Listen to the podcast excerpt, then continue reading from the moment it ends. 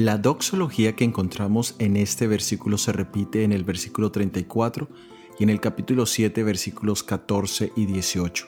Su reino es reino sempiterno y su señorío de generación en generación. Nabucodonosor ya había reinado más de 40 años y había visto muchas guerras e imperios, pero entendió que por encima de todos estaba Dios, porque su reino y su señoría son eternos. El mundo vive una tremenda crisis política y social. Muchos países están al borde de una guerra civil. La corrupción y los abusos de los líderes han llegado a su límite. Pero en medio de las protestas, muchos todavía ponen sus ojos en ciertos líderes como posibles soluciones a las diferentes crisis.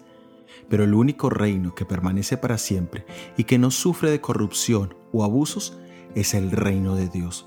Pero los ojos de muchos no alcanzan a ver más allá de lo que sucede en este mundo. Ignoran las realidades eternas. Ignoran que todos los reinos de este mundo serán destruidos por la roca que menciona Daniel 2, versículo 44. ¿Has reconocido tú que ningún político o líder es la solución a nuestros problemas?